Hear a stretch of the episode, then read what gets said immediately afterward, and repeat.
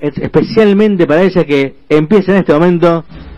Ella es como divulgadora, divulgadora sexual, diversificadora sexual. Es un amor. Su amor es joven, tiene muchos seguidores. Bienvenida a Acercamientos Nocturnos, Tati, Español. Muy bien. Bienvenida. Hola. Hola, hermosa. Hola, Tati. Esperamos haberte recibido bien. Ay, por favor, qué recibimiento. Es lo que te mereces. Bueno, ¿cómo estás? ¿En qué, en qué, momento, te, en qué momento te agarramos? Bien, acá, em, empezando la noche, tranquila. Ay, recién empezando. recién empezando, sí. ¿Sos búho o alondra? Búho, ¿no? Soy búho, soy sí, búho. imaginé, imaginé. imaginé. sí, sí, sí. Este, ¿Cómo es este? ¿Cómo, cómo está esta cuestión de mm, eh, lo sexual, que vos te, te autodefinís como diversificadora sexual o divulgadora sexual? Yo me dedico a reunir información sobre sexualidad. Eh, soy como una especie de investigadora, podríamos decirlo de alguna manera. Eh, busco yo data, información, estudios, libros, papers y, y voy armando mi mirada y mi perspectiva eh, sobre todo de la sexualidad de las mujeres, que es eh, una sexualidad que fue vapuleada y muy cargada de mitos, de negligencia, de falta de información y me dedico a esparcir esa información que encuentro. Eh, hago talleres, hago acompañamientos individuales con personas y escribo al respecto, estoy escribiendo un libro y nada, me dedico a que esa información que durante tanto tiempo no circuló empiece a circular un poquito más. Bien, wow, yo me quedé, estoy, estoy, este, anodadado con divulgadora. Me, me, me encantó la palabra. El juego de palabras siempre es algo que me puede. Que seas divulgadora me mata. Y este, que estés anonadado es fantástico. y que estoy anodado. Anodado. No, no puedo dejar de señalarlo. Me encanta. No, escúchame, yo te quería preguntar, Tati, ¿sabes qué? ¿Cómo, a ver, vos, eh, no, no nos importa tu edad, por supuesto que no, porque no tiene sentido. Lo que quiero saber es, a- a- ¿en qué momento de tu vida empezó más o menos esta curiosidad tuya, ¿no? Por, eh, por el tema, por el tema, digamos, para, empe- para empezarlo a hablar de alguna manera. Sí, en realidad siempre fue como un, un tema muy importante en mi vida, la sexualidad siempre me atravesó, siempre me interesó, eh, siempre sentí que había algo que, que estaba medio mal, pero no terminaba de entender qué. Eh, yo en realidad estudié cine, eh, así que lejísimos de eso. Eh, y en un momento trabajando entre diseño gráfico, eh, trabajo en diseño gráfico, publicidad y áreas que nada que ver. En un momento el país entró medio en crisis, en alguna de las tantas crisis, y decidí como que, que todo lo que yo había ido leyendo tenía que expresarlo de alguna forma. Esto fue ahora tres años y armé un taller eh, y ese taller de golpe se llenó de gente. Y, y así lo, empecé a hacer todos los sábados y había mucha demanda, todas las personas que venían quedaban muy contentas, muy, muy, muy felices, pasaban cosas muy fuertes en ese taller. Y, y ahí me di cuenta que de- del poder de la información, ¿no? Como del, del conocimiento, todo conocimiento siempre se dice que es poder y empecé a ver las transformaciones en las personas que venían, a verlas cada vez mejor, a que me cuenten, a que me relaten sus experiencias y, y dije, bueno, nada, tengo que hacer algo. Eh, y seguí, dejé todo lo otro y me dediqué a esto. Bien, bárbaro. A ver, eh, a ver, si podés, ¿no? O si, o, o si no, déjanos entrever qué pasó en esos talleres, que decís que pasó de todo. Uy, todo, no sé, desde mostrarle a chicas eh, fotos de vulvas reales y, que se den cuenta que toda la vida creyeron que, ellas estaban falladas y que en realidad eran normales, hasta las prácticas sexuales, yo hablo mucho de algo que, que hoy quizás están hablando muchas personas, pero yo lo abordo desde otra perspectiva, que es esta idea que tenemos de que el sexo es la penetración en sí misma y y que todo lo demás son previas, juegos, preliminares y en realidad la mayoría de nosotras encuentra sus orgasmos en esas previas, en esos juegos, en esos preliminares. Entonces, Totalmente. empezar a entender la sexualidad desde un lugar mucho más fluido, mucho más diverso. Se me eh, ocurre, se me ocurre mucho más libre también, ¿no? mucho más libre, total. Yo creo que, que la sexualidad es mucho más libre y, y amorfa de, de lo que creemos, sin embargo, la tenemos toda guionada, armada y estereotipada. Eh, y eso nos limita mucho. Tati, aquí Telma, te Hola, saludo. Telma. ¿Cómo estás, hermosa? Eh, recomiendo muchísimo los, los talleres de Tati. He visto a mis compañeras, amigas, salir transformadas de esos talleres. En breve me apunto. El año pasado no pude por horarios de pandemia. En breve yo estoy ahí apuntada. Eh, y me da mucha curiosidad saber si esta misma curiosidad que tenemos nosotras, eh, sobre todo ahora que logramos que el sexo deje de ser tabú y que entendimos, digo, que se habla más de del clítoris, del clítoris como un órgano pura y exclusivamente para el placer. em, ¿Qué pasa? ¿Los varones se acercan, los varones eh, se, acercan a, decir, bueno, a ver cómo es este universo? Porque yo también probablemente esté totalmente invadido por cómo nos normó el sistema. Mm, que, ay, qué pregunta la tuya. es la de todo el mundo. Sí, es, es lo que más eh, es tremendo. Sí, eh, se acercan, pero son pocos. La verdad hay que decir eso. Eh, son pocos. Yo hago una versión de mi taller adaptada para varones a pedido, por eso te digo que es como lo que todo el mundo pregunta, a pedido de las chicas que venían al taller. Por favor, por favor, explícale esto a mi novio, por favor, así. Y, y la pandemia me dio esa oportunidad porque yo presencial como que no me animaba y lo hice online y la verdad es que la respuesta fue hermosa.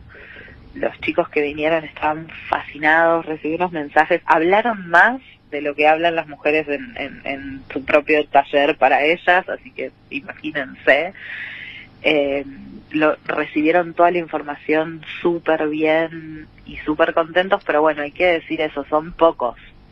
En, en proporción. En proporción, perdón, no, no te quiero interrumpir, sí, sí, no, no, eso, en, en proporción a las mujeres son poquititos. son pocos, pero bueno, digo, o sea, llegaron con, con un interés de, digamos, complacer, por decirlo, a su compañera, este, con un interés real, no es que fueron de, ay, no quiero usar la palabra mm, jeropas, sino que fueron realmente porque estaban Pero la interesados- usaste. Bueno, no, bueno, la usé en- en- en- sí, la bajé un poquito, no quería hacer la palabra así tan fuerte, pero digo, el- digamos, fueron exclusivamente porque querían, por decirlo, complacer a su compañera, eh, por interés, por, digamos, eh, ¿me entendés? En el otro sería, no en el propio o en el morbo, ¿se entiende? No, no, no, por interés totalmente en comprender un poco más la sexualidad de las personas con las que ellos se relacionan, no, no creo que ni haya ninguna otra intención porque realmente yo, la invitación al taller no es eh, desde lo erótico, sino es como vení a, de hecho lo digo, esta es una invitación a deconstruir tu sexualidad y a entender la sexualidad de las personas con las que te relacionas sexualmente. La verdad es que eh, ni siquiera hablo de, de- tips o consejos, sino simplemente entender que, que no hay más que desarmar todo lo armado, Claro. prender fuego todo lo que nos enseñaron Va y por otro lado. arrancar. Va La educación sexual, sos un poco la educadora sexual de las generaciones que no nos dieron educación sexual y bueno, pero yo creo que, que, que probablemente eh, con los años vaya siendo un, po- un poco más fácil hablar de estas cosas porque justamente hablábamos de esto del tabú, pero creo que sos como la, la maestra de educación sexual que no tuvimos. Bueno, gracias. Sí, creo que, que lo que Mm. yo hago es hablar desde el placer y eso es lo, lo que nos fue más complicado, ¿no? Siempre la educación sexual la tenemos muy planteada desde lo reproductivo, desde la heterosexualidad, desde la heteronorma, desde la alonorma, desde todas las normas.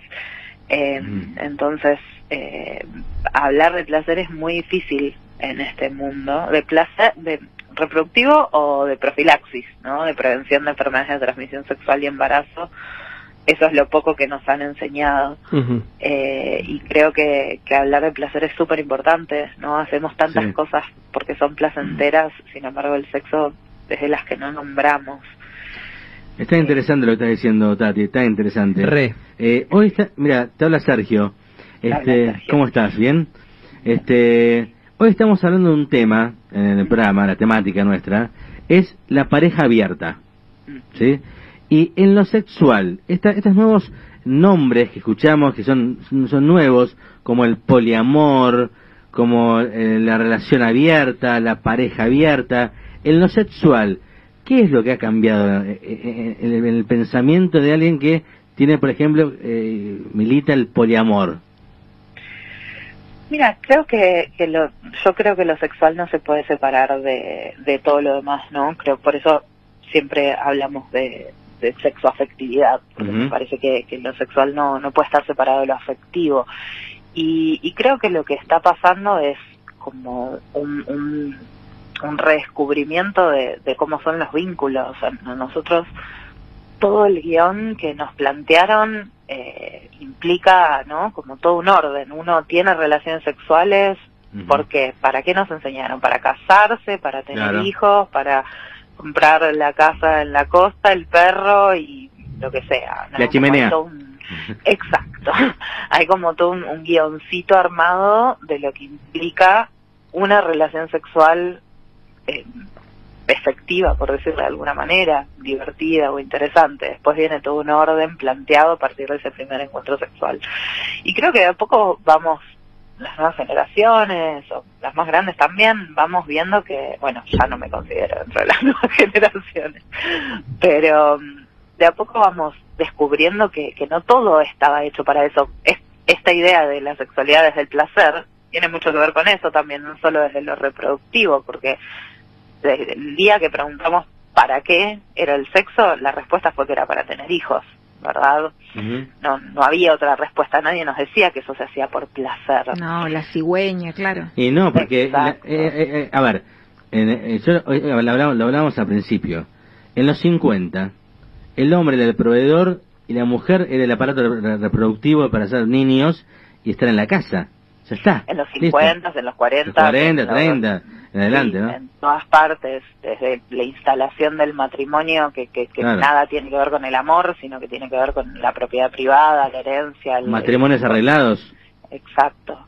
Eh, entonces, claro, por eso. Eh, entonces todo este guion se empieza a desmoronar cuando empezamos a entender mm. cuál es el origen de todo eso.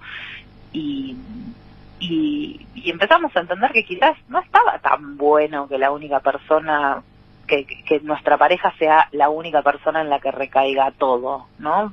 Porque le, entregamos todo, toda nuestra, todo lo que nos rodea se lo terminamos entregando ese vínculo primario en una pareja monógama, digo. Y, y, a veces quizás una persona no satisface todas mis necesidades sexuales, afectivas, intelectuales, vinculares, y es interesante empezar a decir como, bueno, yo puedo seguir con esta persona, pero lo que por acá no me cierra lo puedo ir buscando en otro lado. Es liberador incluso. Eh, o yo amo mucho a esta persona, pero no tengo para darle esta parte, ¿no? Una partecita, algo, no sé. La amo, pero yo no quiero tener hijos. Bueno, yo puedo tener un vínculo con esa persona y puede tener hijos con otra.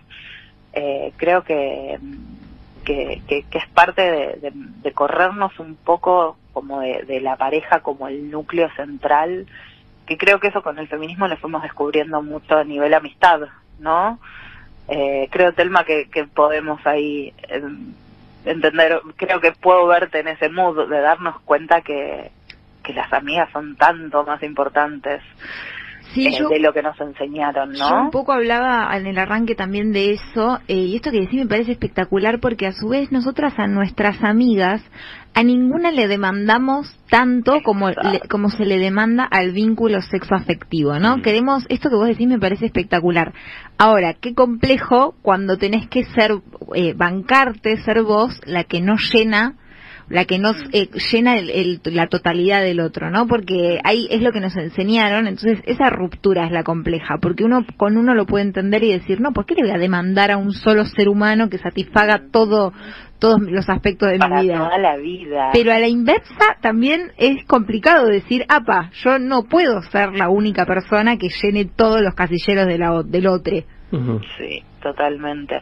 Es complicado porque obviamente también vieron que está como muy esta idea de como, bueno, ya está, ahora la que va es el poliamor. Nada, es para el que le venga bien y el que le cierre, ¿no? Pues, Esto no quiere decir que la monogamia queda obsoleta ahora, como Claro. cada uno elegirá. Por supuesto. El, el punto es elegir lo que genuinamente queramos. Y sí, no hay que cambiar Pero- un mandato por otro. claro. No, pero, Claro. pero me quedo además, a mí me queda un concepto que dijiste hoy que es muy, es muy claro, Tati. Como que eh, lo que siempre tiene que primar es el goce. No importa si es el poliamor, si es la monogamia, si es lo que sea. Si están gozando todos, está bien.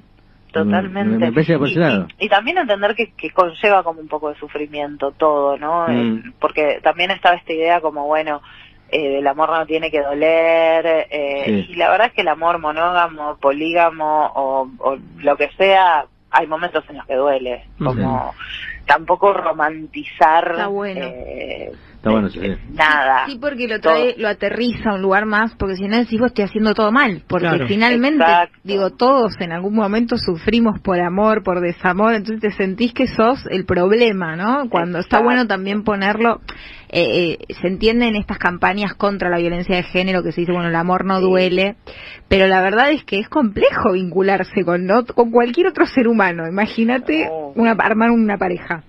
Tal. Obvio, Sí, es complejísimo. Y más cuando no hay un guion. Digo, como la, la monogamia, así como la heterosexualidad, tienen un guion armado y establecido que, que- al cual ya es tácito ese guion, ¿no? No hay que decir nada. Sabemos que ciertos meses ya, bueno, puedo conocer a tu familia, vos a la mía, a mis amigues, eh, no sé, depende el estatus social de cada uno, nos casamos, no nos casamos, nos vamos a vivir juntos, nos de- dejamos el cepillo de dientes, eh, no hay, hay como un ordencito que está bien, que está aprobado.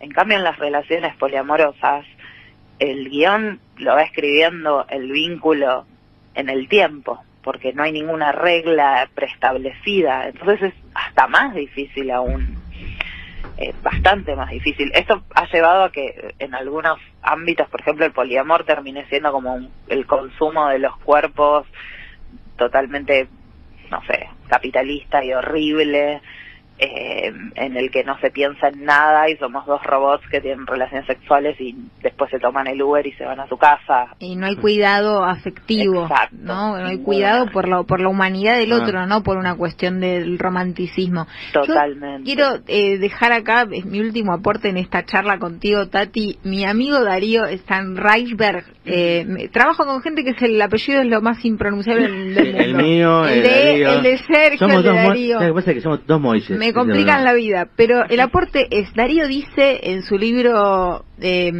bueno, el, el libro es Filosofía de Martillazos, pero dice, el amor hay que hacerlo y no pensarlo. ¿Qué pensás, Tati, de eso?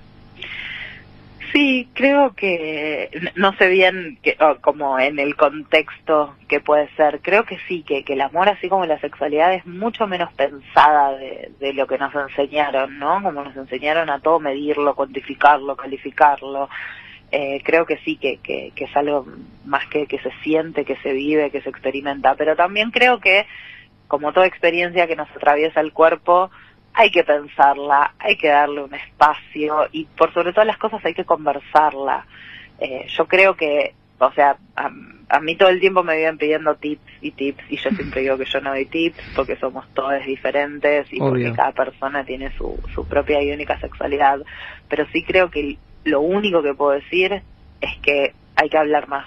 Necesitamos hablar más, necesitamos decir más, necesitamos pensar lo que nos pasa, elaborarlo, ponerlo sobre la mesa, expresarlo. Y estoy hablando desde un encuentro sexual de una noche, una pareja de 20 años monógama y un vínculo nuevo po- poliamoroso. Eh, creo que, que necesitamos empezar a, a contarnos un poco más lo que nos pasa. El- lo- es algo que lo veo constantemente. Yo hago acompañamientos con parejas que quieran trabajar algo de su sexualidad de manera privada e individual y lo veo todo el tiempo, no se dicen las cosas. Eh, son sesiones y sesiones hasta que llega un punto que es tipo, pero mm, mirá qué fácil hubiese sido que se digan esto hace 10 años, ¿no? Claro, sería sincerarse, abrirse este y, y ser honestos, nada más. Exacto. sí. Solo eso. Y, y, y poder pedir lo que nos gusta, lo cual Obvio. por lo menos para nosotras es muy difícil porque no nos enseñaron a escuchar lo que nos gusta. Claro. Eh, ni a escucharnos a nosotras mismas, ni a escuchar nuestras propias alarmas. Es un aprendizaje, cuerpo. todo. Sí, todo es un aprendizaje. Tati, de- bueno, de- ya nos, te- nos tenemos que despedir. Decinos eh, para todos, ¿a dónde te pueden encontrar? Redes, este, teléfonos, para tus talleres. Eh, estoy en Instagram, eh, soy arroba Tati Espanol, así como suena. Sí. Sí, yo, yo soy Tati Español, pero la ñ no está, así que es Tati Espanol. Eh, y nada más, estoy ahí. Ahí está toda la información está para todo. tus talleres, todas las cosas que haces. Sí, ahí está todo. Bueno, Tati, nos dio un placer enorme eh, escucharte. Aprendimos un montón hoy. Seguramente los les oyentes les habrá pasado lo mismo. Así que te- seguramente te vamos a volver a llamar dentro de un tiempo para, para volver a, a charlar porque se nos fue el tiempo. Muchas gracias, en serio. ¿eh? Gracias, Mil Tati. gracias. Mil preguntas nos quedan, así Muchas. que ojalá nos conectemos de vuelta. Un abrazo. Re, cuando quieran. Beso enorme. Buenas noches, Chao, un abrazo grande.